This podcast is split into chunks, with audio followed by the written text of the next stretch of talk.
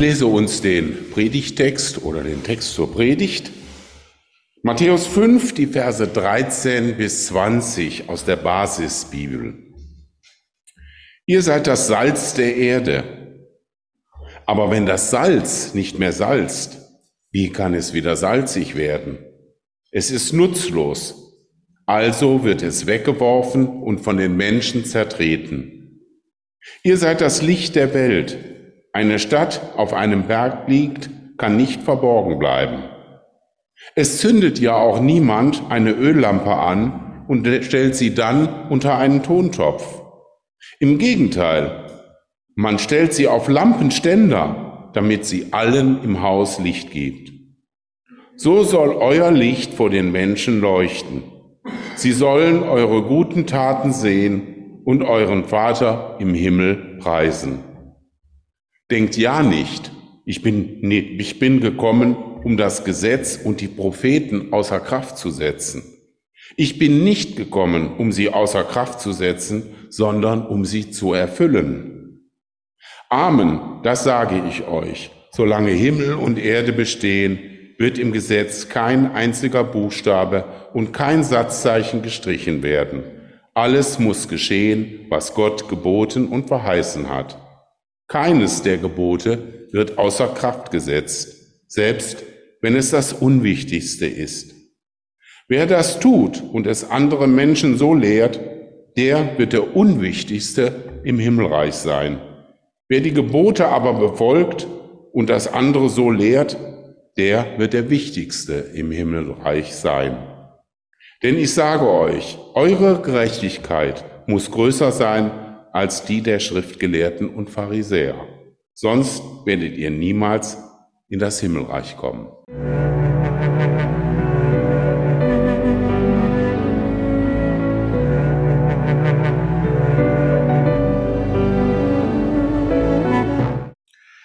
Viele Menschen kamen zu Jesus, weil sie ihn hören wollten, weil der hat so gepredigt, das hatten sie noch nicht gehört. Das haben sie von ihren besten Predigern nicht gehört, was Jesus ihnen sagte.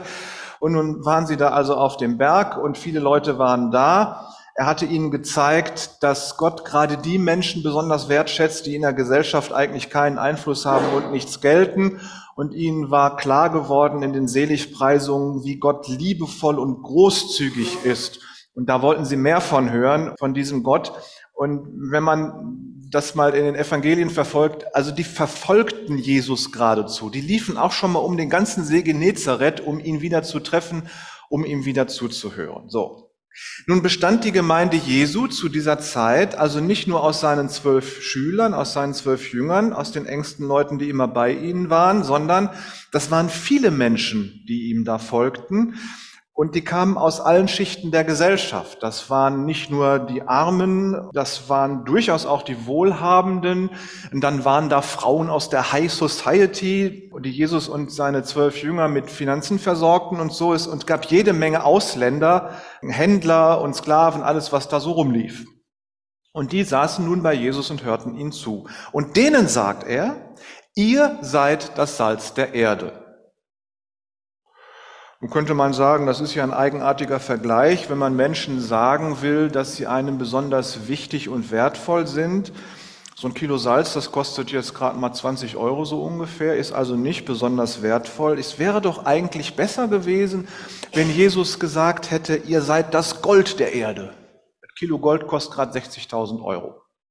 Ist also wirklich wesentlich wertvoller. Aber ihr ahnt vielleicht schon, worauf das hinausläuft. Stellt euch ein Leben ohne Salz vor. Das ist nicht gut. Also jedenfalls finde ich das nicht gut. In jedem Lebensmittel ist Salz, sogar in Schokolade ist 0,2 Prozent Salz. Schokolade würde nicht so gut schmecken, wenn da kein Salz drin wäre. Wer kein Salz isst, der beginnt irgendwann also komisch zu sprechen und bekommt die Lauterbachitis. Wisst, unser Gesundheitsminister isst kein Salz. Äh, vielleicht redet er deswegen so oder vielleicht auch, weil er aus Aachen kommt. Ich weiß es nicht. Man braucht nicht viel Salz, um einen Topf Suppe zu würzen. Man sagt so ein Liter Suppe, zehn Gramm Salz. Das heißt, Salz ist tatsächlich sehr wirksam. Nun sagt Jesus äh, auch zu uns, ach ihr Armen, ihr lebt in einer Welt, die geschmacklos und fade ist. Aber ihr seid das Salz der Erde. Ihr bringt Würze und Geschmack in die Welt. Ohne euch würde Gott die Welt nicht schmecken. Außerdem ist Salz ja wichtig für Schönheit. Äh, schon immer, bevor die Chemie kam, war Salz unverzichtbar für schöne Haut, schöne Haare und gegen Mundgeruch. Wusste ich gar nicht, habe ich jetzt so nachgelesen. Äh, offensichtlich äh, ist es so, dass die Nachfolgerinnen Jesu ganz notwendig sind in dieser Welt, als Salz dieser Welt, damit Gott überhaupt gerne hinguckt. Salz wurde auch zur Desinfektion und zur Reinigung benutzt, wird ja heutzutage auch zum Teil noch gemacht weil das für manche Mikroorganismen einfach giftig ist. Das heißt, die Gemeinde Jesu ist nötig, um die Welt zu desinfizieren. Finde ich interessant. Dann, was mir ja auch ganz wichtig ist, in unseren Breitengraden ja fast nicht mehr so, aber das Salz senkt ja die Temperatur des Wassers, bevor es friert. Und deswegen benutzen wir Auftausalz im Winter, wenn es schneit und gefroren ist. Hätten wir das Salz nicht, dann käme der Verkehr schnell zum Erliegen das heißt, die christliche Gemeinde ist notwendig, damit der Informationsfluss, die Kommunikation zwischen Gott und Welt nicht einfriert. Seit der Erfindung der Tiefkultur ist eine Funktion des Salzes so ein bisschen ähm, in den Hintergrund getreten, nämlich das Haltbarmachen von Lebensmitteln, das Pökeln. Ohne Salz würden Fisch und Fleisch einfach schnell verwesen. Mit Salz wird es aber haltbar gemacht. Das heißt, die christliche Gemeinde ist wie das Pökelsalz für die Erde. Wenn es uns nicht gäbe, wäre die Erde längst verwest. Toll, ne? Finde ich gut. Nun sagt Jesus aber Folgendes. Wenn das Salz seine Salzkraft verliert, wie kann es dann wieder salzig werden? Kann es nicht. Es ist also eine rhetorische Frage, die Jesus da stellt. Die Menschen damals in Israel, die bekamen ihr Salz meistens vom Toten Meer. Da verdunstet nämlich jeden Tag so viel Wasser, dass man das Salz einfach nur aufnehmen braucht. Und findige Kaufleute hatten dort ihre Niederlassungen und die Könige in Jerusalem, die verdienten ordentlich Steuergelder mit äh, dem Salzhandel. Aber das Salz, was vom Toten Meer dann in ganz Israel verteilt wurde, das wurde nicht so gereinigt, wie es das heute gereinigt wird. Das heißt, da waren immer Reste von Sand und Pflanzenreste und Organ Mikroorganismen und Feuchtigkeit noch so mit drin. Das heißt, man konnte das Salz zwar vom Toten Meer wegtransportieren in Salzfässern, aber dann musste man das, wenn es an einem Bestimmungsort angekommen war, auch gleich wieder rausnehmen, weil es nämlich sonst einfach vor sich hin salzte und die ganzen Mikroorganismen und den Sand und sowas salzte, aber wurde dann irgendwann klumpig und funktionierte nicht mehr. Das heißt, ein Salz, das seine Wirkungskraft verliert, das war den Leuten damals sehr bewusst, wo das herkam. Sie mussten also das Salz aus dem Fass nehmen, damit es an die frische Luft kommt, damit es trocknet und es möglichst bald verwenden, damit es seine Salzkraft nicht verliert. So, äh, und Jesus fragt, was macht man dann äh, mit so einem Salz, das nicht mehr salzt? Ja, das gibst du auf den Boden und kannst den Boden noch mitschrubben. Das ist aber auch alles. Ansonsten hat es keinen Wert. Nun benutzt Jesus ein merkwürdiges Wort, für den Verlust der Salzkraft. Er sagt nämlich da wörtlich, was macht man mit dem Salz, wenn es dumm geworden ist? Man könnte auch übersetzen närrisch. Was macht man mit Salz, wenn es dumm oder närrisch geworden ist? Tja, ihr lieben Christen, was wird Gott wohl mit euch machen, wenn ihr dumm seid oder närrisch geworden seid? Damals war den Leuten klar, wenn wir schon das Geld haben, uns Salz zu kaufen, darf das auf keinen Fall in dem geschlossenen Topf bleiben. Es muss raus, es muss verwendet werden, es muss an die frische Luft, es muss salzen, sonst wird es nutzlos und dumm und man kann es nur wegkippen. Das heißt, Gemeinde Jesu, ihr müsst raus an die frische Luft und die Welt würzen. Ihr müsst zu den Menschen in die Gesellschaft. Ihr stellt die Verbindung zwischen Gott und Gesellschaft her, indem ihr rausgeht aus eurem Topf, aus eurem Gemeindetopf. Jesus sagt dann auch, ihr seid das Salz. Ihr seid es ja schon. Ihr müsst es nicht erst werden. Wir müssen nicht warten, bis wir noch heiliger geworden sind. Das heißt, ihr seid es schon. Und dann sagt Jesus auch nicht, ihr habt das Salz, das ihr dann verteilen sollt, so wie das Evangelium, das wir verteilen sollen. Nein, ihr seid das Salz. Ihr selbst müsst raus in die Welt. Wenn du an Christus glaubst, bist du Salz. Und das Evangelium ist sozusagen der Geschmack den wir als Christen in diese Welt mit hineinbringen. Aber du bist das Salz, mit dem Gott diese Welt pflegen will. Wenn wir nur in der Gemeinde fromm sind, so in unserem frommen Topf, dann werden wir dumm und nutzlos. Das heißt, wir müssen auch im Alltag der Woche unseren Glauben praktisch umsetzen und dann sind wir Salz, das salzt, so wie Jesus das hier meint. Wir sollen zu Gottes Ehre und zu unserer Freude und zum Segen der Gesellschaft die Gesellschaft würzen. Und das betrifft wirklich alle Bereiche unserer Gesellschaft, Kultur, Wissenschaft, Wirtschaft, Politik, eben alles. Wenn du an Jesus Christus glaubst, dann bist du also das Salz der Erde und du kannst es nicht verhindern. Und was ist, wenn das Salz in die Suppe getan ist? Dann löst es sich auf und ist weg. Das muss uns klar sein. Das Leben in der Nachfolge Christi ist aufreibend und auflösend. Aber am Ende steht das ewige Leben. Ja? Zum Trost können wir wissen, dass ja nur eine ganz geringe Menge Salz schon ganz schön viel Salzkraft hat. Solange noch Christen auf der Erde sind, wartet Gott mit seinem Gericht, ist die Erde gepökelt. Aber wenn die Christen mal weg sein werden und die Salzkraft weg ist, vergammelt die Erde. Dann ist es mit der Erde vorbei. Ja, vielleicht leuchten wir ja auch besser. Sind Christen die Erleuchtung für diese Welt? Jesus sagt, na klar, keine Frage, ihr seid es. Aber auch hier sagt er nicht, ihr werdet das Licht oder ihr habt das Licht, sondern er sagt, ihr seid das Licht. Das heißt, die christliche Gemeinde und jeder Einzelne, der an Jesus Christus glaubt, ist das Licht, ein Licht, äh, in dieser Welt. Das bedeutet aber auch, dass diese Welt ein finsterer Raum ist. Da ist einfach nur dunkel, da siehst du nichts. Da stößt man sich den kleinen Zeh am Bettpfosten. Darin verletzt man sich an Leib und Seele. Da verliert man Hoffnung und geht vor Angst zugrunde in der absoluten Finsternis dieser Welt. Nun kann man Licht nicht leugnen. Geh mal in einen Raum, in einen dunklen Raum ohne Fenster und dann hast du eine kleine Kerze dabei. Es reicht schon aus, damit du anfängst, etwas in dem dunklen Raum zu sehen. Das Licht durchdringt die Dunkelheit und kann nicht übersehen werden. Und überall, wo du mit deiner kleinen Kerze in diesem Raum hingehst, fängst du an, sehen zu können. So sind die Nachfolger Jesu Christi. Da, wo sie hingehen, bringen sie das Licht mit und erhellen die Finsternis. Sie verbreiten Erleuchtung, könnte man sagen. Das ist dann genauso wie mit dem Salz. Man kann es einfach nicht ignorieren, wenn es da ist.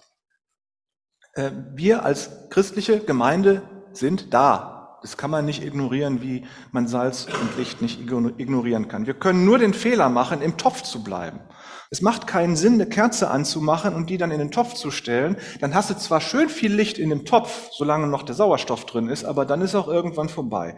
So, warum hängt ihr eure Lampen unter der Decke und nicht unter den Tisch oder hinter das Bücherregal? Ja, weil es keinen Sinn macht. So. Und so sind Christen, die sind das Licht der Welt und die haben gefälligst in die Welt zu gehen, damit es leuchtet. Also, Christen sind die Leuchten der Welt, ob sie wollen oder nicht. Und die Gesellschaft nimmt die Christen wahr, ob sie will oder nicht. Wir sind nicht einfach zu ignorieren. Christen müssen in die Finsternis der Gesellschaft hinein und für Erhellung sorgen. Die Menschen sollen die Christen sehen und entdecken, wie Christen reden und handeln. Und ihr Reden und Handeln soll Frieden bringen, denn die Christen sind Licht und nicht Finsternis. Und dann gibt Jesus noch ein Beispiel mit der Stadt, die auf dem Berg liegt, die man nicht übersehen kann, die kann man nicht verstecken und da denkt man vielleicht sofort an Jerusalem, das äh, Sehnsuchtsort aller Juden, Jerusalem, die hohe Stadt mit dem Tempel obendrauf und man kann sie von überall sehen. Mir kam da so ein Bild in den Kopf, äh, nämlich die Nürburg. Wir waren in der Eifel im Urlaub im Januar und die Nürburg, die kann man von überall sehen, wenn man da zum Nürburgring fährt. Ne? So, und die ist aber eine Ruine sind wir dann dahin gefahren und das Restaurant davor hatte auch gerade zu. Das heißt, äh, da war gerade gar nichts. Das ist dann interessant für Historiker und man kann ein Museum draus machen. Und es ist eine Ruine, die man im ganzen Land sehen kann. Man kann sie nicht übersehen. Was ist denn die christliche Gemeinde? Ist sie eine Stadt, wo Leben ist und die erleuchtet ist? Oder ist die, eine, die, die christliche Gemeinde sichtbar zwar, aber in Wirklichkeit eine Ruine und nur für Historiker interessant? Müsste man sich mal fragen lassen. Was man von uns sehen soll, das soll Gerechtigkeit, Liebe, Trost, Demut und Barmherzigkeit sein. Wir sollen ein Licht für die Menschen sein, damit sie Gott sehen können, damit sie erkennen können, wo das Licht herkommt und dann anfangen, Gott anzubeten. Das ist unsere Aufgabe. Und dann sagt Jesus, dass er das Gesetz auf jeden Fall erfüllt und nicht auflöst. Jedes einzelne Pünktchen am Gesetz Gottes will er halten. Das ist ein bisschen eigenartig. Das klingt jetzt so, als wäre er der beste Freund der Pharisäer, obwohl er sich mit denen ja ständig streitet. Aber die halten ja auch alle Gesetze. Das ist sehr löblich. Und vielleicht streitet sich Jesus deswegen mit ihnen so, weil er ja auch ein Gesetzeshalter ist und die dann überlegen müssen, wie machen wir das denn am besten? Nur Jesus, wenn man mal genau hinguckt, der brach ja ständig die Gebote, die die Pharisäer für so wichtig hielten und die eigentlich auch jeder gute Jude hielt nicht nur die Pharisäer, sondern eigentlich alle, er hält sich nicht an das Sabbatgebot. Er hält sich nicht an das Fastengebot. Er hält sich auch nicht an die Reinheitsgebote. Das heißt, wie kann Jesus also behaupten, dass er das kleinste Gesetz Gottes hält, wenn er schon bei diesen wichtigen Geboten das überhaupt nicht macht? Ein bisschen skurril, ne? Die Lösung ist aber diese, die Erfüllung des Gesetzes besteht für Jesus nicht in dem mechanischen Halten der Gebote, vielmehr ist die Liebe die Erfüllung der Gebote. Selbst dann, wenn einzelne kleine Gebote gebrochen werden, ist die Liebe die Erfüllung aller Gebote, die Gott jemals aufgeschrieben hat. Dieses alttestamentliche Gebot, du sollst deinen Nächsten lieben wie dich selbst, das wurde von den Schriftgelehrten und Pharisäern, also von den Schriftgelehrten der Pharisäer, wurde das so gedeutet. Die sagten nämlich, du brauchst nur die Mitglieder deiner Gemeinschaft lieben. Die Pharisäer lieben die Pharisäer, nur der Kollege ist dein Nächster sonst niemand. Die, mit denen du in deiner Bubble, in deiner Blase lebst, das sind die Nächsten und die musst du lieben. Jetzt die anderen, dann auch möglicherweise ja noch die argen Sünder, die Zöllner, die Sünder, die Ausländer, die Ungläubigen zu lieben, das war nach dem Verständnis der Pharisäer sogar Sünde. Die sollten nicht geliebt werden. Es war tatsächlich im Verständnis der Schriftgelehrten der damaligen Zeit Sünde, die zu lieben, die nicht zur eigenen Bubble gehörten. So machten es die Pharisäer. Und manchmal hat man den Eindruck, dass manche Christen in Deutschland, aber nicht nur hier, sondern auch ähm, in USA, in Italien, in Frankreich, in Ungarn gehört zur Staatsräson, äh, alle die, die nicht zur eigenen Bubble gehören, zu hassen sind. Das ist ein bisschen skurril. Wer damals einen Nichtjuden tötete, der wurde in einem jüdischen Gericht noch nicht mal angeklagt. Dafür gab es keine Strafe. Ein Mörder war nur der, der einen Volksgenossen tötete. So hatten die Schriftgelehrten das Gesetz zumindest ausgelegt und manchmal dringt so das Gefühl durch, dass diese Schriftgelehrten, diese pharisäischen Schriftgelehrten heute immer noch existieren. Manche, und wie gesagt in anderen Ländern auch, grenzen sich sehr ab und wollen lieber nicht lieben oder sogar töten. Ein Freund in den USA, der sehr darunter leidet, weil seine Gemeinde da auch so sehr am Abdrehen ist, der sagte, das ist ja ein richtiger Christofaschismus.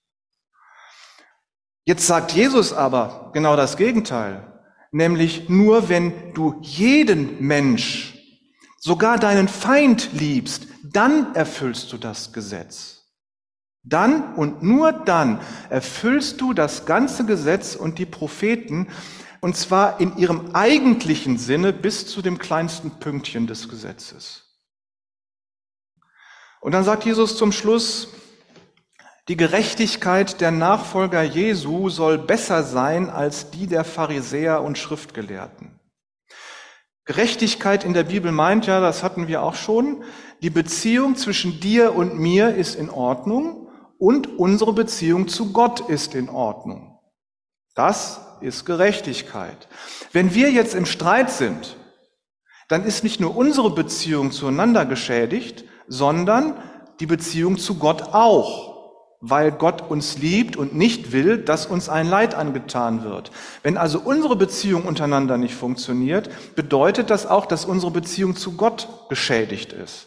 Das bedeutet, die Gerechtigkeit Gottes ist außer Kraft gesetzt. Und diese Gerechtigkeit Gottes, in der sollen wir aber leben. Und da sagt Jesus, unsere Gerechtigkeit soll besser sein als die der Schriftgelehrten und Pharisäer, weil die ja ständig die Beziehung zu bestimmten Leuten, die ihnen nicht passten, die Beziehung unterbrachen. Das heißt, Jesus sagt in Wirklichkeit hier auch, die Beziehung der Schriftgelehrten und Pharisäer zu Gott ist auch unterbrochen. Das ist für die eine schwierige Sache und das hatten die sehr wohl verstanden, als Jesus das gesagt hat und das war ein Grund mit, warum sie ihn umbringen wollten. So, aber die Gerechtigkeit Gottes wird dann wieder hergestellt, wenn wir unseren Streit beilegen und uns gegenseitig vergeben und Gott um Vergebung bitten.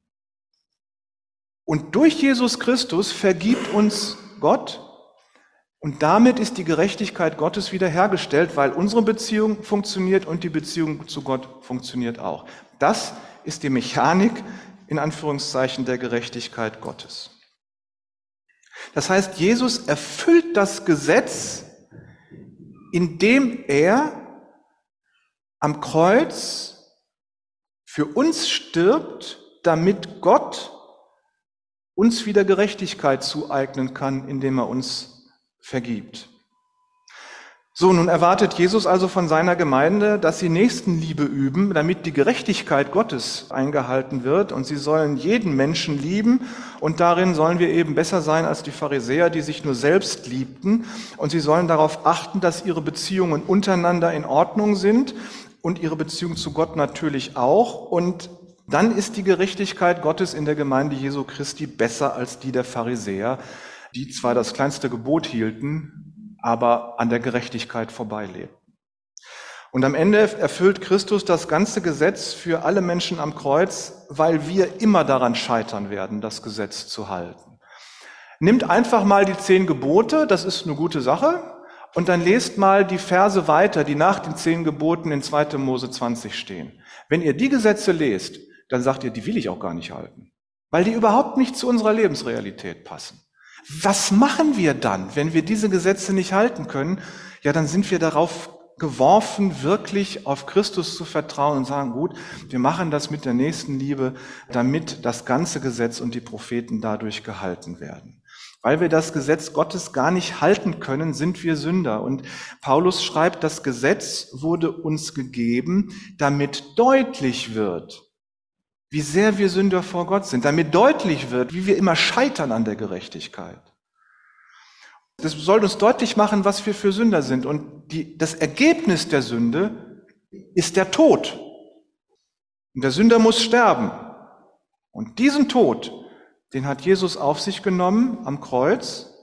Christus hat also das Gesetz, dass jeder sterben muss, der das Gesetz nicht hält, für uns gehalten indem er das Urteil auf sich genommen hat und gestorben ist.